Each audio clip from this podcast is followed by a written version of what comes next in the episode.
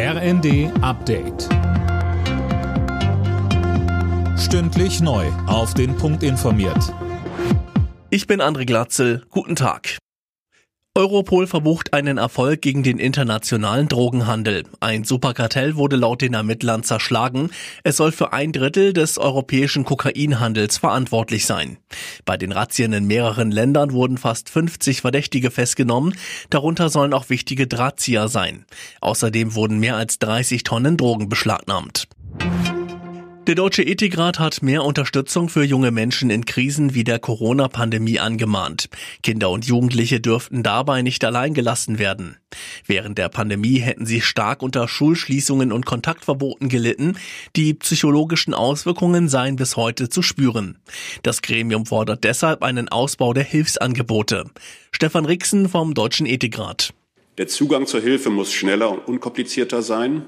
Und dabei müssen alle Beratungs- und Hilfsangebote in den Bereichen Schule, Hochschule, Gesundheitswesen sowie Kinder- und Jugendhilfe ineinandergreifen und insbesondere auch die Familie als Lebensort muss einbezogen werden. Die Ausrüstungsmängel bei der Bundeswehr sind heute Thema eines Treffens im Kanzleramt. Daran nehmen mehrere Ministerien und Vertreter der Rüstungsindustrie teil.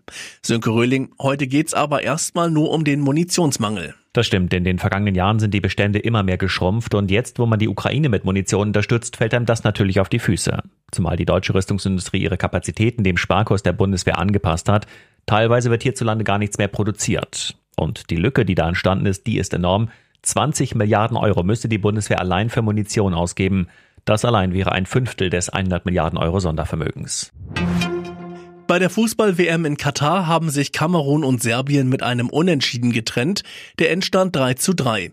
Am Nachmittag spielt Südkorea gegen Ghana. Die weiteren Duelle heute sind Brasilien, Schweiz und Portugal, Uruguay. Alle Nachrichten auf rnd.de